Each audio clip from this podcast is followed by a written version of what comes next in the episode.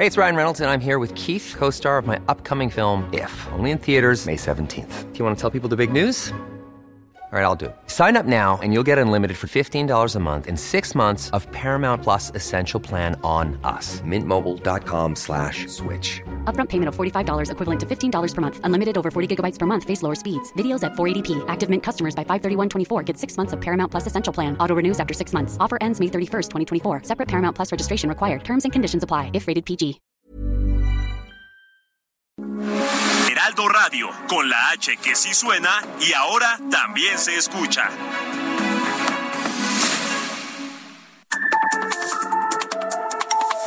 De norte a sur, las coordenadas de la información. Con Alejandro Cacho.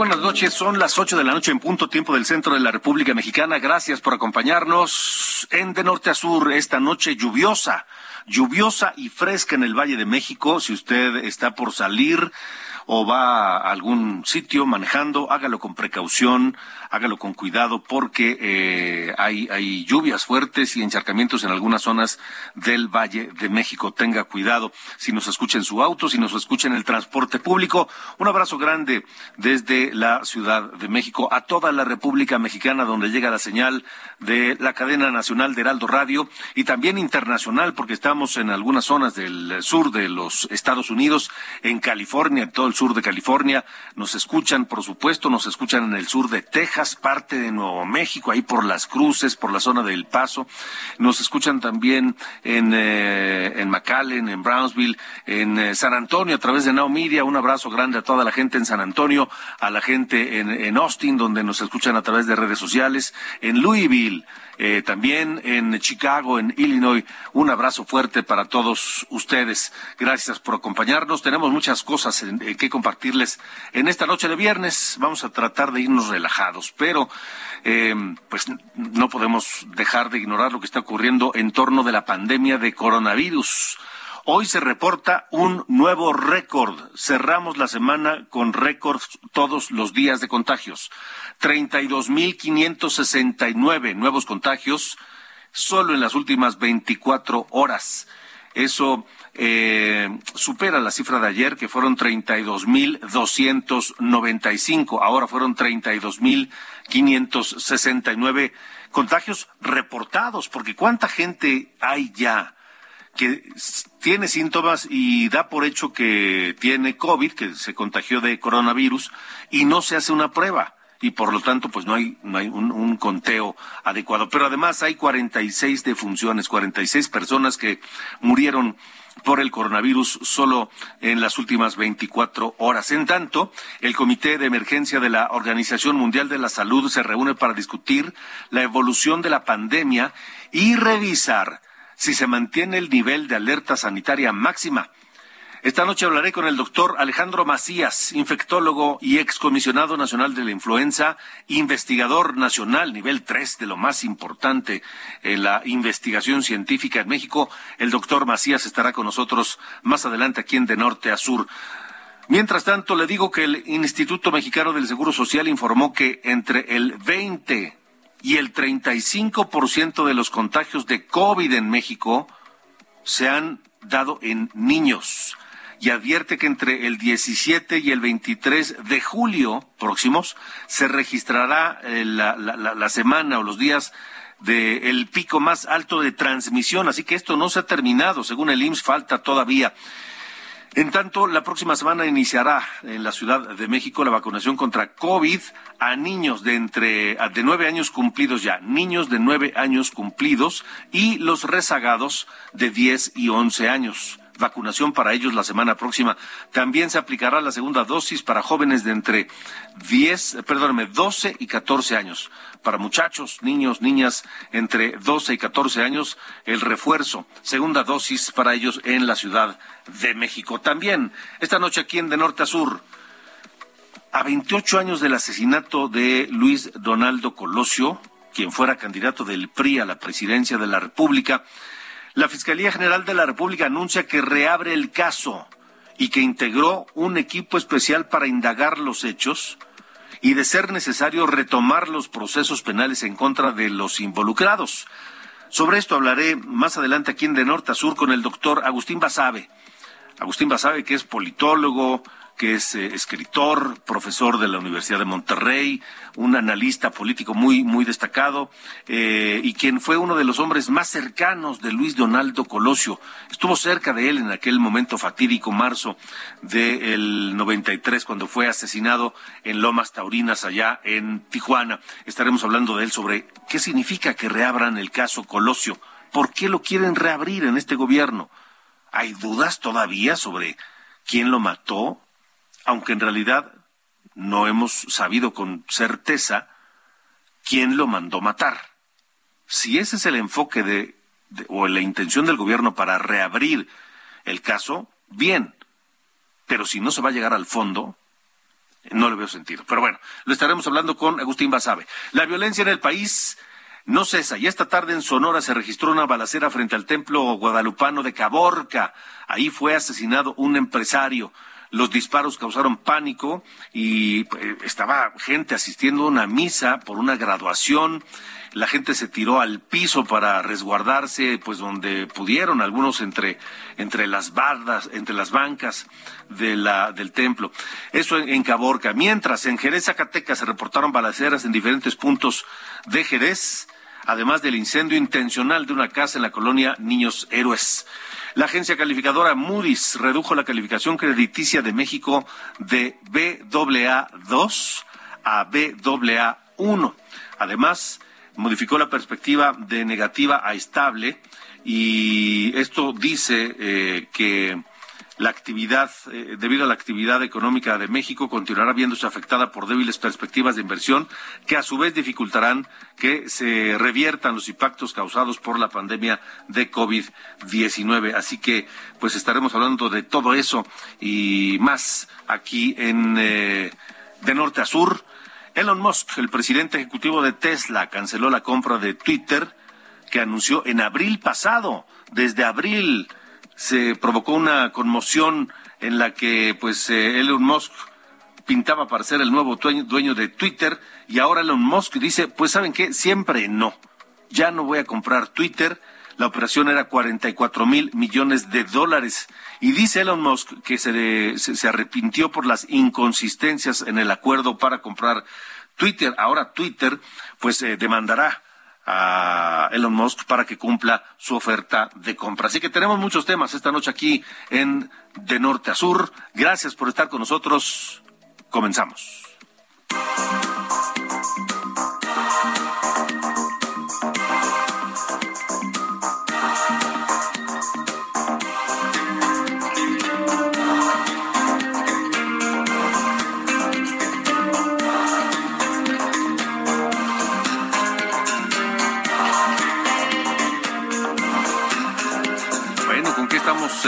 Comenzando esta noche escuchando a The Patch Mode, mi querido Ángel Arellano. ¿Cómo te va, Ángel? Buena noche. Buenas noches, Alejandro. Hace apenas unas semanas, el 26 de mayo, murió Andrew Fletcher, bajista, teclista, DJ y productor británico famoso por ser uno de los fundadores de la banda Patch Mode. Tenía apenas 60 años cuando murió y hoy habría sido su cumpleaños 61. Depeche Mode es una banda de música electrónica que se formó en 1980 por Vince Clark, Martin Gore, David Gahan y Andrew Fletcher, precisamente.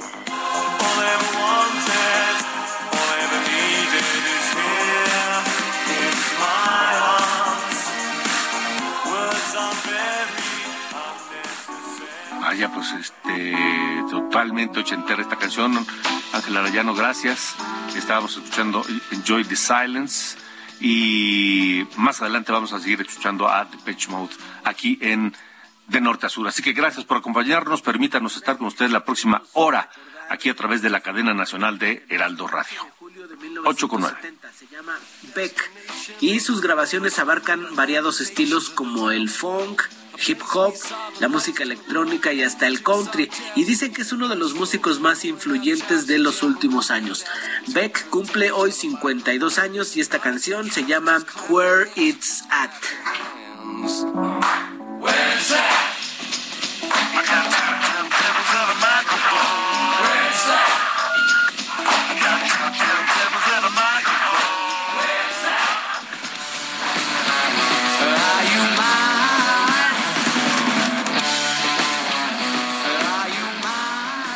Hoy cumple 37 años Jamie Cook. ¿Quién es Jamie Cook? Es el guitarrista principal de The Arctic Monkeys, una banda británica de rock formada en Sheffield, allá en el Reino Unido. Aquí escuchamos la canción Are You Mine?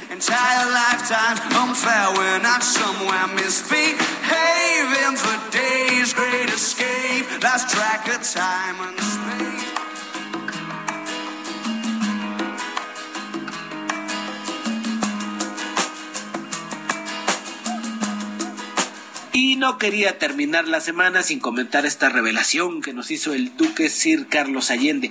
Hace poco más de 20 años la cantante británica, la cantante británica Dido lanzó la canción Thank You. Vamos a recordarla.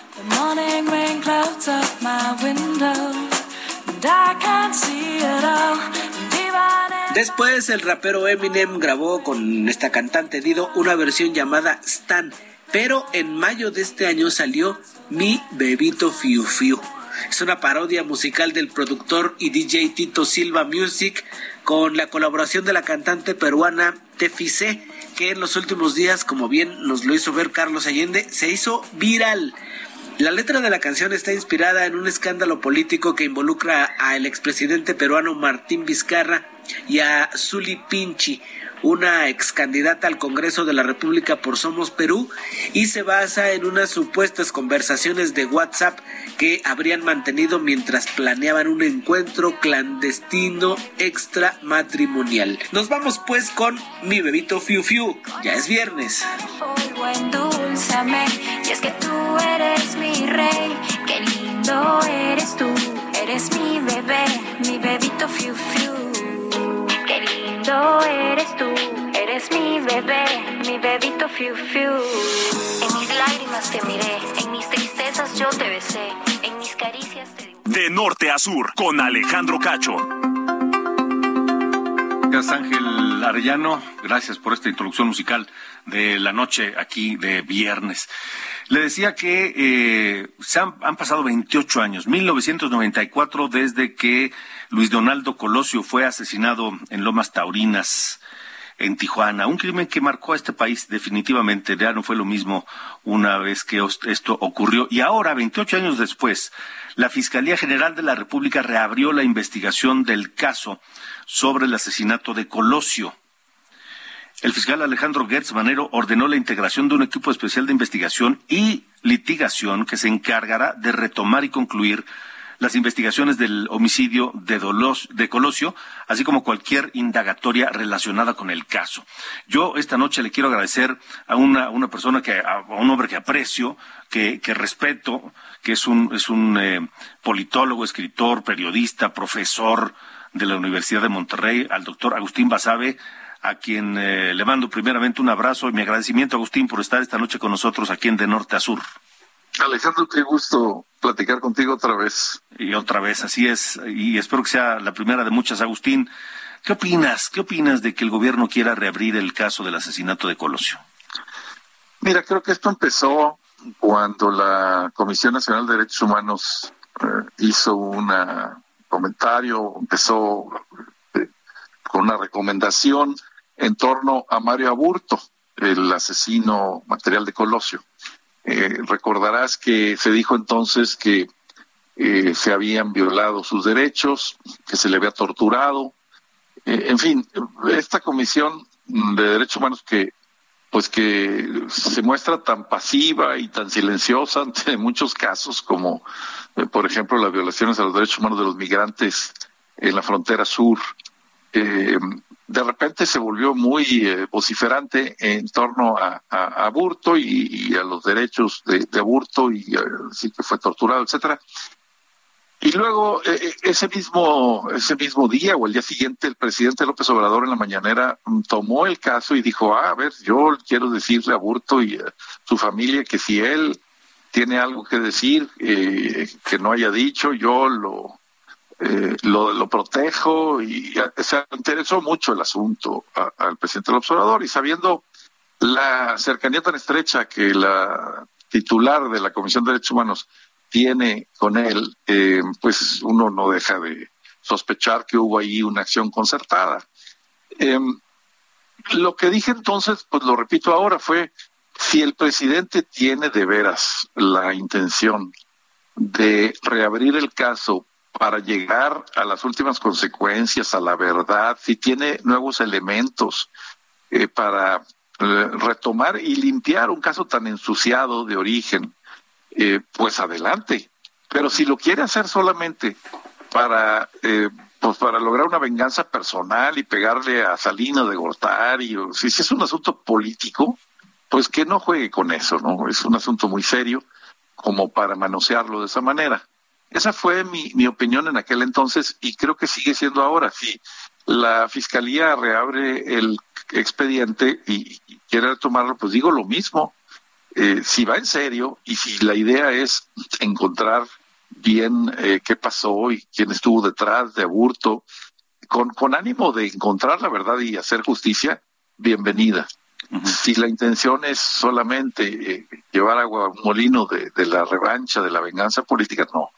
No, porque, porque es, es, deshonrar la memoria de Colosio jugar con eso. Si es en serio, bienvenida. Yo, yo este, lo aplaudo pero pues teníamos que ser un poco escépticos, ¿no? Yo diría, yo como Santo Tomás, ver para creer. Sobre todo a la luz de los resultados del trabajo que ha llevado a cabo Alejandro Encinas, ¿no? En la búsqueda de los, de los 43, por ejemplo, y de, las, de los asesinos, de la reapertura del caso, eh, de la búsqueda de los desaparecidos, más de 100 mil en el país, a la luz de los eh, resultados de de la mm, Fiscalía General de la República a cargo de Alejandro Gertz Manero, con tantos cuestionamientos a su figura y su, su proceder. En fin, a la luz de todo eso, uno se pregunta, bueno, y, si no han podido resolver el caso de los 43, que es más reciente, ¿van a poder con un asunto de hace 28 años tan, tan complicado y tan manoseado?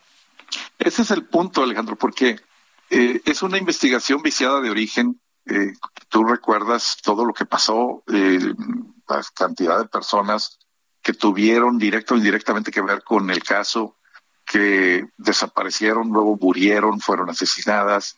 Eh, el hecho de que la escena del crimen fue pavimentada, se convirtió en una plaza, o sea, se borró todo, digamos, el vestigio de lo que de lo que pudo haberse investigado ahí. Eh, en fin, muchas cosas, muchísimas cosas, y una y otra vez mm, fiscales o, especiales o subprocuradores especiales que llegaban a, la misma conclusión que, había sido un asesino solitario, que después de reabrir el caso eh, en, varias ocasiones. Entonces, no es eh, un caso fácil, es un caso, como bien lo dices, pues manchado, desvirtuado desde el principio, yo pregunto, ¿hay elementos nuevos? ¿Tienen alguna manera de llegar a la verdad? Porque yo sí creo que no se ha llegado a la verdad. ¿eh? O sea, yo no soy de los que creo que Aburto es una, fue un asesino solitario. Pero si, si, si se va a investigar, porque se investiga en serio, porque ahí está la familia eh, que, que no lo ha pedido, ¿no? Eh, Luis Donaldo Colosio Riojas no lo ha pedido y él incluso dijo a mí ya yo ya perdoné eso que pasó, yo ya este no quiero eh, envenenarme el alma, fue la expresión que usó, que por cierto era una expresión que usaba su papá.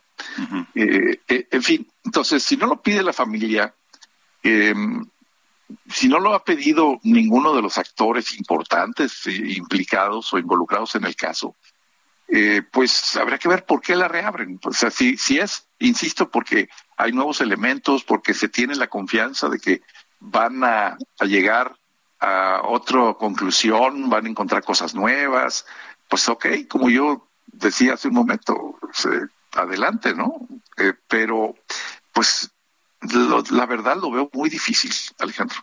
Veo muy difícil que, que puedan encontrar algo diferente. Eh, yo, yo hace mucho tiempo, hace muchos años que dejé incluso, yo fui miembro de la comisión de ciudadanos que se creó eh, tras el asesinato para investigar lo que había pasado. Cinco personas que, que formamos parte de esa comisión se, des, eh, se deshizo, se renunciamos porque no teníamos acceso a los expedientes. Y, y después de algunos años yo dejé de, de leer eh, cosas de, del caso, por, porque de veras por, por salud mental. O sea, llegó un momento en el que ya dije, ya, ya no puedo seguir con esto, porque te, te pues te ciclas, te empiezas a, viciar ahí dándole vueltas a un asunto que, que parece, yo siempre he dicho que, que, que, pues si hay un crimen perfecto fue ese, ¿no? Sí. Ahora, eh, doctor Agustín Basabe, eh, nos quedan un par de minutos. Eh, ¿Le hace bien a México reabrir este, este, esta herida? Pues si va para, si va en serio y, y si tienen elementos, y tienen manera de llegar a, conocer la verdad, a, transcurrir o discurrir por un camino diferente, nuevo, sí. Si no, yo creo que le va a ser peor, le va a hacer mal al país. Porque es reabrir una herida, es reabrir una herida, eh, eh, pues que es, de la cual manó mucha sangre, dolorosa, que ahí está más o menos cicatrizada y es tomar el bisturí y reabrir ahí otra vez esa herida, pues si, si, si ya saben dónde está el tumor y lo van a extirpar, adelante, pero si no saben, nada más están, eh, pues digamos que hurgando así, eh, pues no, no creo que le vaya a servir al país. En ese segundo caso, no. Ya. Pues eh, estaremos viendo a ver qué, qué sucede, eh, Agustín, y, y, comentándolo contigo, si es que nos lo permites. Por lo pronto, yo te agradezco mucho que nos haya acompañado esta noche y te mando un fuerte abrazo hasta, hasta Monterrey. Igualmente, Alejandro, estaremos en comunicación. Te mando otro abrazo para ti. Saludos al auditorio. Igualmente, gracias. El doctor Agustín Basabe, como le digo, un hombre de los más cercanos, amigo cercano de Luis Donaldo Colosio, antes de que lo mataran, por supuesto, en aquel 1994, 23 de marzo, que duele todavía hace 28 años. Y la pregunta es, ¿por qué? ¿Para qué? ¿Realmente van a llegar al fondo? Es una, una duda legítima que queda, que queda en el aire. Bueno, eh, le comento rápidamente, la, se acaba de informar, se acaba de informar que la Fiscalía General de la República, la Fiscalía General de la República, eh, abre una carpeta de investigación en contra de Alejandro Moreno. Alejandro Moreno Cárdenas, el exgobernador de Campeche, el actual diputado federal y actual presidente del eh, Nacional del PRI. Dice, eh, es un tuit que da a conocer la cuenta oficial del gobierno de México. Dice, por los posibles delitos de tráfico de influencias, desvío de fondos federales, lavado de dinero, enriquecimiento ilícito y fraude fiscal, la Fiscalía General de la República inició una carpeta de investigación en contra de Alito Moreno. Alejandro Moreno Cárdenas, ex gobernador de Campeche y actual líder nacional del PIB, también actual diputado federal. lo que me llama la atención es, a ver, la Fiscalía General de la República es un ente autónomo. Es autónomo. ¿Por qué esto lo da a conocer el gobierno de México y no la Fiscalía General de la República? Estoy eh, entrando en este momento a la cuenta de la Fiscalía General de la República, la cuenta de Twitter, y no menciona nada del caso de esta carpeta de investigación en contra de Alejandro Moreno. Es decir, la, Fiscalía General de la República tiene una cuenta en Twitter que es arroba México, es una cuenta certificada, y ahí no dice nada. Su último tweet es de hace ocho minutos, este, y ya. Pero le debo decir otra cosa. El tuit que subió el gobierno de México y que le acabo de leer y que lo subió a las 19 con 30 minutos, hace 50 minutos, 53 minutos, ya lo borraron. Ya no está en, en, en, la cuenta de, de Twitter del gobierno de México. ¿Por qué? Si la Fiscalía General de la República es autónoma y no depende del gobierno, ¿por qué lo informa el gobierno de Andrés Manuel López Obrador y no la fiscalía que encabeza Alejandro Gertz lo dejo ahí para la reflexión. Son las 8.24 tiempo del centro de la República Mexicana. Estamos en de norte a sur. Vamos a hablar más adelante en qué momento estamos de la pandemia, porque la Organización Mundial de la Salud llama hacer una evaluación de en qué momento estamos de la pandemia. Pero esta noche, esta noche estamos escuchando a The Page Mode.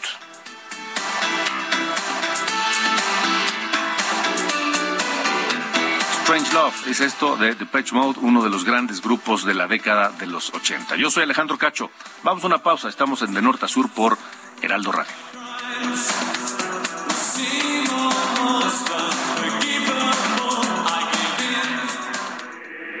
De norte a sur. Con Alejandro Cacho.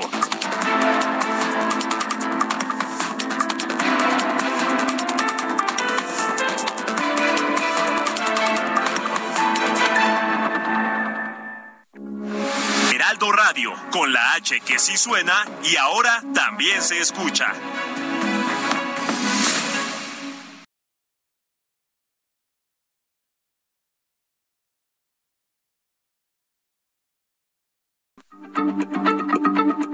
Heraldo Radio, la H se lee, se comparte, se ve y ahora también se escucha. Ever catch yourself eating the same flavorless dinner three days in a row? Dreaming of something better? Well, HelloFresh is your guilt-free dream come true, baby. It's me, Kiki Palmer. Let's wake up those taste buds with hot, juicy pecan-crusted chicken or garlic butter shrimp scampi. Mm. Hello Fresh. Stop dreaming of all the delicious possibilities and dig in at HelloFresh.com. Let's get this dinner party started.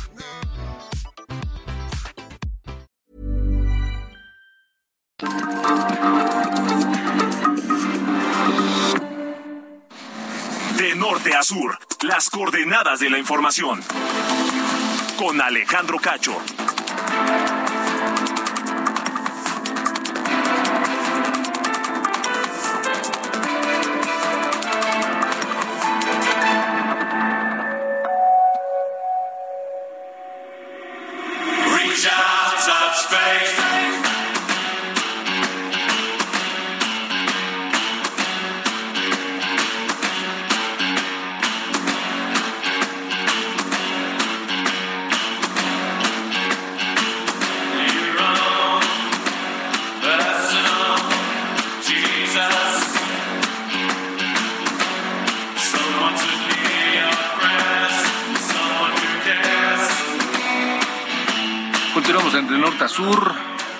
Noche con 31 minutos, tiempo del centro de la República Mexicana. Otro de los grandes temas clásicos de Depeche Mode, 1987.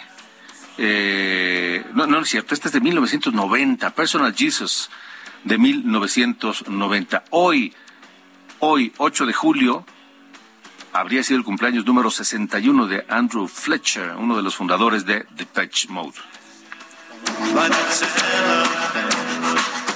But it's a hell of a thing.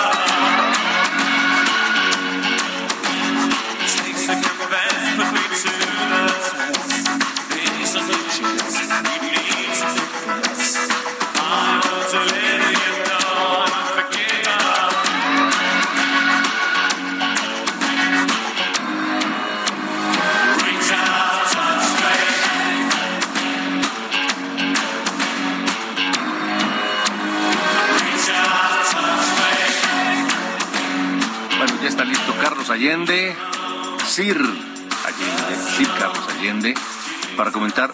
Oye, mi querido Carlos Allende, Usted. buena noche, primero que nada. Eh, Buenas noches. ¿Cómo le va? Todo en orden. Qué bueno, me parece muy bien. Este, oye, que se nos echa para atrás Elon Musk. Sí, mano, ¿tú crees? Había unos como escépticos, ¿no? De todo este asunto que se dijeron, "Ah, nada más la está armando de jamón, no tiene intención de comprar nada. Yo, francamente, sí pensé que iba en serio, porque digo, al final no pones 44 mil millones de dólares en la mesa y firmas un contrato de, de venta así como nada, ¿no? Digo, no es como que uno en- en- encuentra ese nivel de dinero en el cajón del buró. La cosa es que eh, Musk está basando esta retirada en eh, que Twitter no le dio la información que él estaba pidiendo sobre la cantidad de cuentas falsas o de spam que hoy están en Twitter. desde eh, la empresa dicen que son por ahí del 5%. Eh, Musk no les creyó, les pidió la información que necesitaba para él hacer como una audi- auditoría independiente y eh, está diciendo lo que veo en la en la eh, carta que mandó su, su abogado a la SEC, no hasta la Securities and Exchange Commission ahí en Estados Unidos. Eh, dice que eh, Twitter no le dio lo que estaban esperando. O sea, para empezar, no le dieron información sobre el proceso para auditar la inclusión de, eh, de cuentas spam o falsas en su número de usuarios diarios auditables.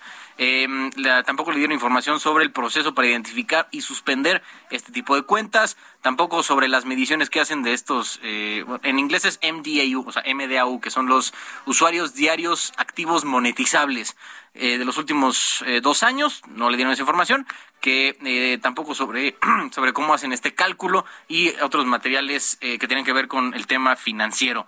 O sea, aquí oh, Musk está argumentando que no le están dando la información suficiente como para que él sepa lo que está comprando.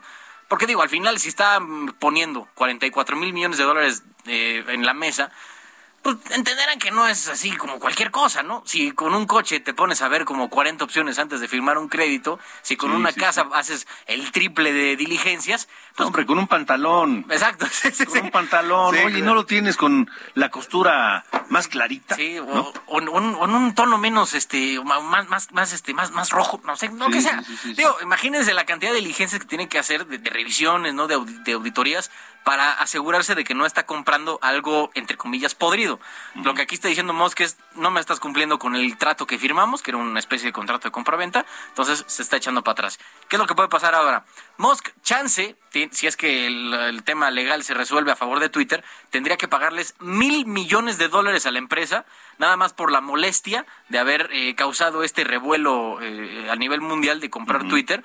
Y eh, puede que se- sea un poco más, porque al final Sí, porque Twitter de, entrada sacudió las acciones de Twitter, el, el anuncio simple de, la intención Sí. de compra. Para arriba en mayo cuando hizo la intención y ahorita para abajo, que Sí. bajó como 8% cuando ya se echó para atrás. Entonces ahí hay un daño a la empresa, eh, mal que bien. Entonces es- los mil millones son como para intentar resarcir ese eh, trancazo. Y pues puede haber todavía otra demanda que obligue incluso a Musk a comprar la empresa. Entonces, pues digo, la novela ahí está, está puesta el escenario para algo mucho más interesante que durará un par de meses. Ya veremos qué es lo que sucede, pero pues algunos que andaban diciendo, nah, nada más está, ya ven cómo es Musk de tremendo, nada más se va a echar para atrás al último minuto, es traviesón el el, muchacho. niño. Sí, sí, sí. ¿No? Y pues ahí está cumpliéndose su profecía. Ya sabes, ¿cuántos hijos tenemos? Creo que 10, ¿no? Por ahí. Por ahí, nueve, Sí, diez, y sí, sí. con mujeres diferentes. Él dice No, que es bueno. como que está ayudando al problema de población futuro de la Tierra. Sí, que digo, es una buena una forma de justificar, ¿no? Que andes ahí de, de este Travisón, travisón. alegre, ¿no? Travisón, ¿no? Exacto. Pero bueno, así están las cosas con el con el Twitter y el hombre más rico del mundo. Digo, las puede mantener a todas, por supuesto. Ah, y de sobra, man. ¿no? Sí, No, sí, Ojalá sí, nos sí. pudiera, o sea, puede mantener a medio país, o sea, sí, sí. bendito sea, ¿no? Pero bueno, así es el asunto. Muy bien. Gracias, gracias, Sir Carlos Allende. Pase No. gran fin de semana. Igualmente, señor Cacho. Dale, Abrazo. nos vemos. 8 con 36. De norte a sur, con Alejandro Cacho. Que le decíamos al principio de este programa, otro récord. Así cerramos la semana. Todos los días se rompía el récord anterior. Hoy, 32.569 contagios nuevos solo en 24 horas, 46 fallecimientos. Ante este escenario, y por supuesto el del, el del- el del planeta entero, el Comité de Emergencia de la Organización Mundial de la Salud inició hoy una reunión en, eh, de un día para discutir la evolución de la pandemia de COVID-19 y revisar si se mantiene el nivel de alerta sanitaria máxima o se reduce a un riesgo moderado. Yo le agradezco al doctor Alejandro Macías, usted lo conoce bien, eh, infectólogo, excomisionado nacional de influenza H1N1, investigador nacional nivel 3 de lo más importante de la ciencia en México, que esté con nosotros hoy para pues eh, conocer su, su, su opinión. Alejandro, gracias primero que nada por estar con nosotros. Buenas noches. Hola, Tocayo, buenas noches. Me da gusto estar con tu auditorio nuevamente. Igualmente, Tocayo. Oye, ¿en qué momento estamos de la pandemia? Mira, estamos en la quinta ola, francamente, en un punto de ascenso. Está muy, muy intensa. Los clínicos lo estamos viendo, estamos viendo muchos pacientes. La tasa de positividad de pruebas está muy alta en toda la República, pero por fortuna el virus en la medida que se ha ido haciendo más contagioso y más transmisible, ha ido perdiendo su virulencia.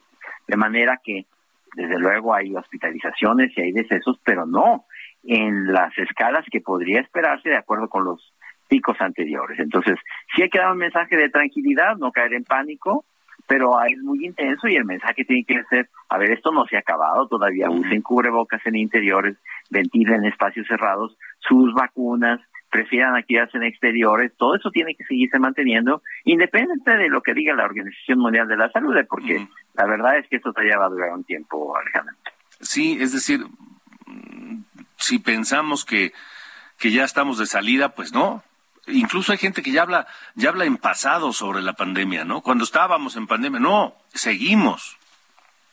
Sí, claro, mira, de hecho, es, a, a ver, hay escenarios, pero es muy probable que todavía por lo menos todo el segundo semestre del 22 esté en etapa pandémica. Por lo me, y, y la, y la pandemia probablemente no termine al mismo tiempo en todos los países del mundo. Primero serán unos y luego serán otros. Sí, claro. Eh, y, y vamos a ver qué pasa en el 23. Si empiezan a circular en tiempo de frío al mismo tiempo, por ejemplo, coronavirus, estos, los coronavirus del catarro, los de toda la vida, los que ha habido siempre, la influenza y los virus de los niños, que son el virus inicial respiratorio, que ya vamos a volver a una cierta normalidad en la epidemiología de los virus respiratorios. Pero eso lo tendremos que ver ya hasta el 23. Ahorita por lo pronto pues hay que aprender que este virus no se va a acabar, que se va a quedar a formar parte del repertorio de los virus que nos infectan y que vamos a tener que aprender a vivir con él. Ahora, eh, hagámonos a la idea, además de eso, de que por lo menos lo que resta del año vamos a seguir tener, vamos a tener que seguir con las medidas de precaución que ya todos conocemos, ¿no? Reforzar las vacunas, usar el cubrebocas, la del distanciamiento, este, evitar espacios cerrados, aglomeraciones, ventilar espacios, etcétera, todo eso que ya sabemos.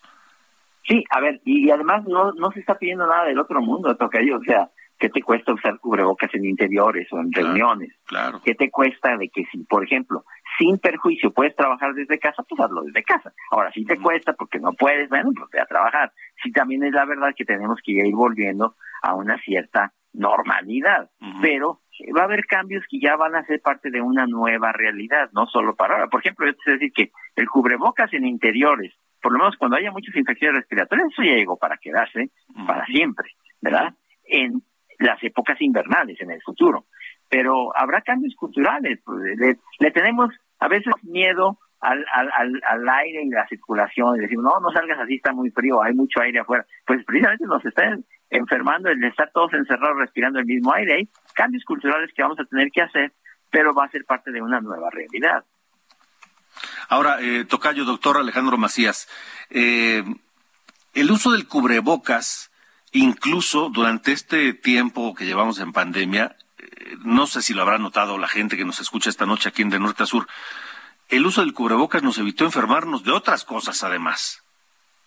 Absolutamente, sí. De hecho, las tasas de otras infecciones disminuyeron. Por eso te decía que ahorita, por ejemplo, muchas de las infecciones respiratorias habituales por otros virus se redujeron sustancialmente. Recuerden, por ejemplo, también cuando empezaba esto, había sarampión en México nuevamente. Desapareció el sarampión. Eh, probablemente cuando vuelva toda la normalidad lo vamos a volver a ver. Entonces, no, sin duda, el cubrebocas nos ha ayudado de mucho. Igual que las vacunas. O sea, a veces se critica que si con las vacunas nos vamos a enfermar de todos modos. Pues sí, te puedes enfermar, nomás que no te mueres. O sea, la vacuna es para que no te mueras, no para que no te enfermes. Entonces, también entender esas cosas.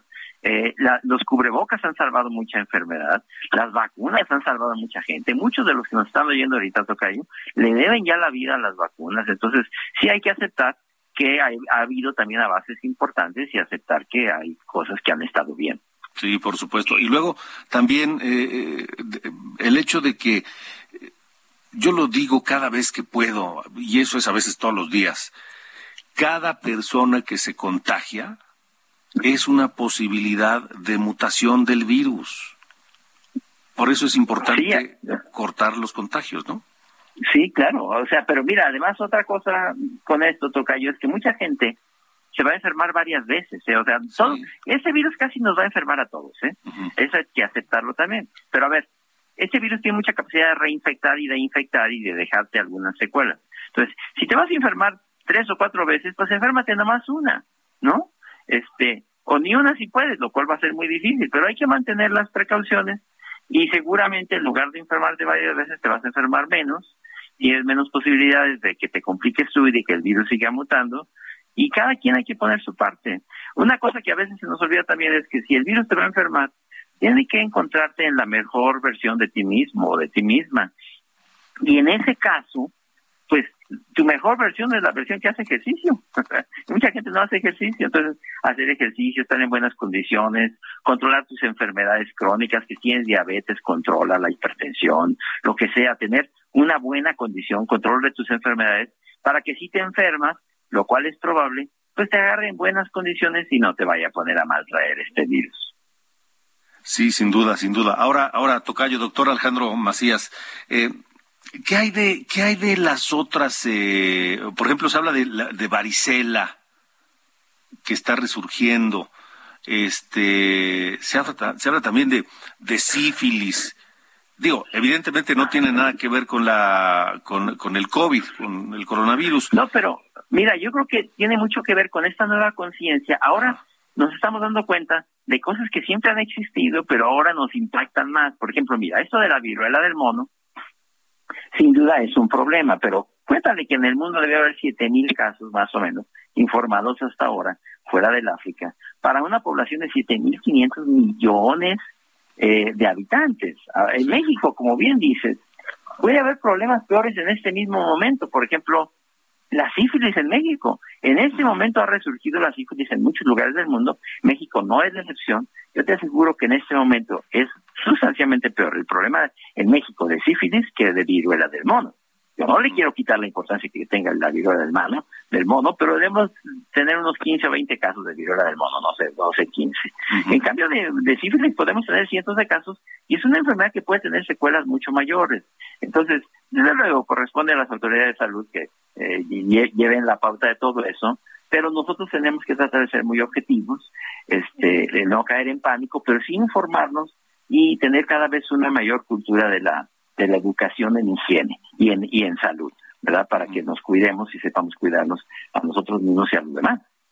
¿Se sabe por qué eh, eh, ha resurgido la sífilis? Mira, pues, eh, primero porque yo creo que durante mucho tiempo, eh, la, la, por ejemplo, las relaciones sexuales entre las personas se limitaron por miedo a muchas enfermedades y se aumentaron las precauciones. Se ha hecho un trabajo muy bueno de salud pública, por ejemplo, en el control del VIH y que los pacientes con que tienen VIH no se mueran y no se contagien entre, entre estas personas. Pero eso ha quitado un poco ese temor este, sobre relacionarse con otras personas. Esa relación con otras personas ha vuelto a un cierto cauce y eso ha incrementado los casos de sífilis. Eso puede ser una de las explicaciones. Hay hipótesis. Pero sí, el caso es que está resurgiendo la, la sífilis no solo en México, en muchos lugares del mundo. Y, y muchas enfermedades que no tenían un patrón de transmisión sexual, pues lo están teniendo, como la propia viruela del mono, que aunque no es una enfermedad venérea o sexual, se está presentando en muchas ocasiones como una enfermedad de transmisión sexual. Pero mucho viene también de esta conciencia internacional ahora de las enfermedades emergentes y reemergentes que hemos adquirido pues con la pandemia de COVID-19 que nos ha golpeado muy muy duro y pues sí nos ha dejado este predispuestos y nos ha dejado en una, posición de, de ver qué es lo que está pasando con otras enfermedades. De acuerdo. Pues, eh, Tocayo, doctor Alejandro Macías, muchas gracias y buen fin de semana. Sí, Tocayo, cuídense. Me Igualmente. luego. Gracias, gracias, el doctor Alejandro Macías. Son las ocho con cuarenta y siete. De norte a sur, con Alejandro Cacho.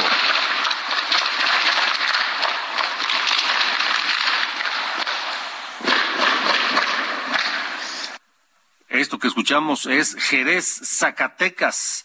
Distintas balaceras en distintos puntos de, de Jerez. Vamos contigo, Estefanía Herrera, allá en Zacatecas. Te saludo. Buenas noches. Alejandro, buenas noches. Y para comentarte que la mañana este viernes pues, generó una ola de pánico entre la población del municipio de Jerez de García Salinas.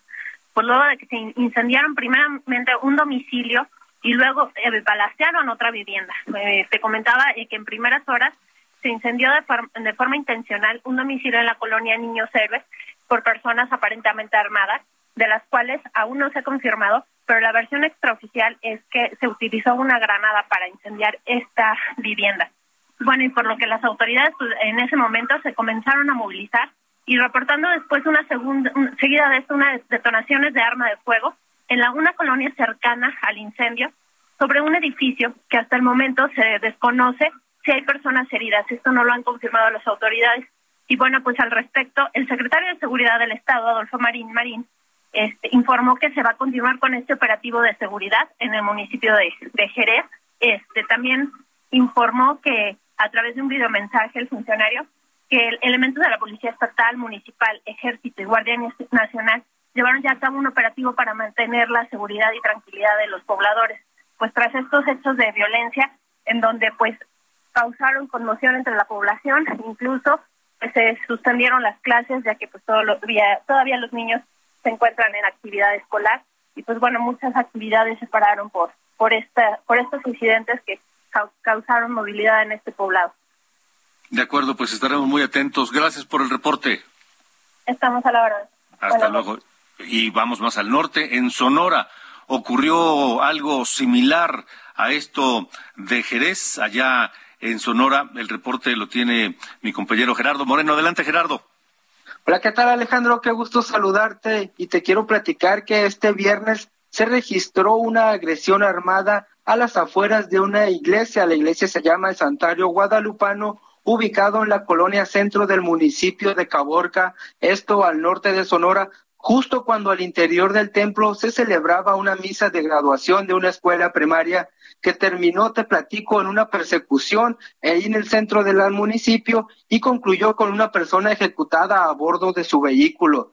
Los hechos comenzaron sobre la calle 8 y avenida S, justo enfrente del templo, donde un grupo de sicarios comenzó a disparar contra un vehículo tipo pick-up color negro de modelo reciente y el tripulante trató de huir, pero ya llegando a la avenida Cuba, es decir, a unas dos cuadras del lugar, lo alcanzaron y lo ejecutaron a bordo de su vehículo. El reporte este se recibió alrededor de la una de la tarde, tiempo de aquí de Sonora, pues lo que provocó una intensa movilización. Además, en el interior del templo y circularon los videos ahí que se hicieron virales en redes sociales, se notaba cómo los padres de familia arrojaban a los niños al piso entre las bancas, pues evitando eh, que fueran víctimas de un fuego cruzado en este lugar. Te platico que también se presentó otra agresión armada en el en la colonia de Santa Clara, también en Cajeme, y la Fiscalía de Sonora pues ya dijo que se abrieron carpetas de investigación por estos casos. Sigue un operativo permanente en el municipio de Caborca, aunque al momento no se reporta ninguna persona detenida. De acuerdo, muy bien. Gracias por el reporte. Gracias, buenas tardes. Hasta luego, buenas noches. 8 con 51. De norte a sur, con Alejandro Cacho. Vamos a Morelos. El gobierno de Cuauhtémoc Blanco busca abatir el rezago en la infraestructura hospitalaria. El gobernador Blanco realizó un recorrido por el Hospital General de Cuernavaca y supervisó que el equipo recién adquirido y el mobiliario cumplan con los estándares de calidad. Conversó con médicos, con enfermeras, con personal del hospital y Cuauhtémoc Blanco refrendó su compromiso, ampliar los servicios médicos para la ciudadanía y brindar un trato digno a la gente. El Hospital General de Cuernavaca, doctor José G. Parres, brinda 40 mil consultas médicas al año. Realiza eh, en promedio 200 mil estudios de diagnóstico y atiende 3 mil partos, 3 mil nacimientos. Además, según el gobierno del estado, cuenta con 85% de abasto de medicamentos e insumos. Escuchemos a Cuauhtémoc Blanco. La salud sigue siendo prioridad en Morelos. Venimos a supervisar el equipamiento de esta unidad hospitalaria, que es muy importante para la población. Buscamos asegurar que las y los morelenses tengan acceso a una atención de calidad. Gracias a la adquisición de equipo médico, data tecnología, Morelos avanza. Es lo que dice Cuauhtémoc Blanco, el gobernador de Morelos. Antes de irnos, le comento rápidamente que llama mucho la atención este tuit que le comentaba hace unos minutos aquí en De Norte a Sur, que, que, publicó el gobierno de México. Eh, el gobierno de México, en su cuenta oficial, que es precisamente Gobierno de México, y es, arroba gobierno MX y es una cuenta verificada por Twitter, publicó a las siete con treinta por posibles delitos de tráfico de influencias, desvío de fondos federales, lavado de dinero, enriquecimiento ilícito y fraude fiscal, la Fiscalía General de la República y arroba, arroba FGR México inició una carpeta de investigación en contra de Alejandro Moreno Cárdenas y también lo arroba Alito Moreno C, ex gobernador de Campeche y actual líder nacional del PRI. Y yo añado también actual diputado federal. La pregunta es, ¿por qué si la Fiscalía General de la República es autónoma y el fiscal ni nadie de la Fiscalía dependen del gobierno de Andrés Manuel López Obrador? ¿Por qué lo informa el gobierno de López Obrador y no la Fiscalía General de la República? Pero además, ya saben, me da culpa. En cuestión de cinco minutos borraron el tuit. Pero ya sabes, siempre hay un mañoso que le toma foto al tuit. Y el tuit ahí está, circulando.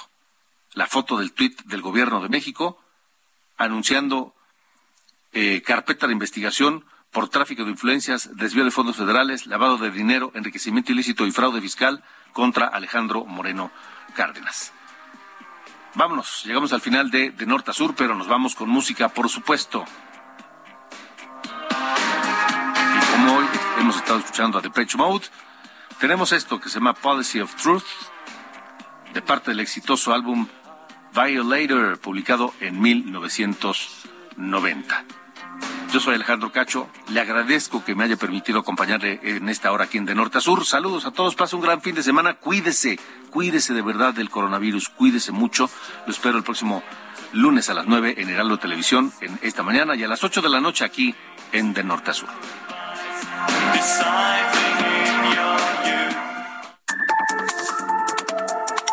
Esto fue De Norte a Sur, las coordenadas de la información. Con Alejandro Cacho.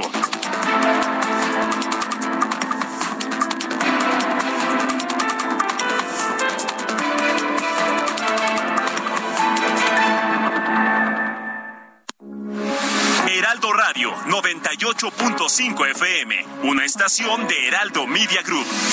Transmitiendo desde Avenida Insurgente Sur 1271, Torre Carrachi, con 100.000 watts de potencia radiada. Heraldo Radio, la H que sí suena y ahora también se escucha.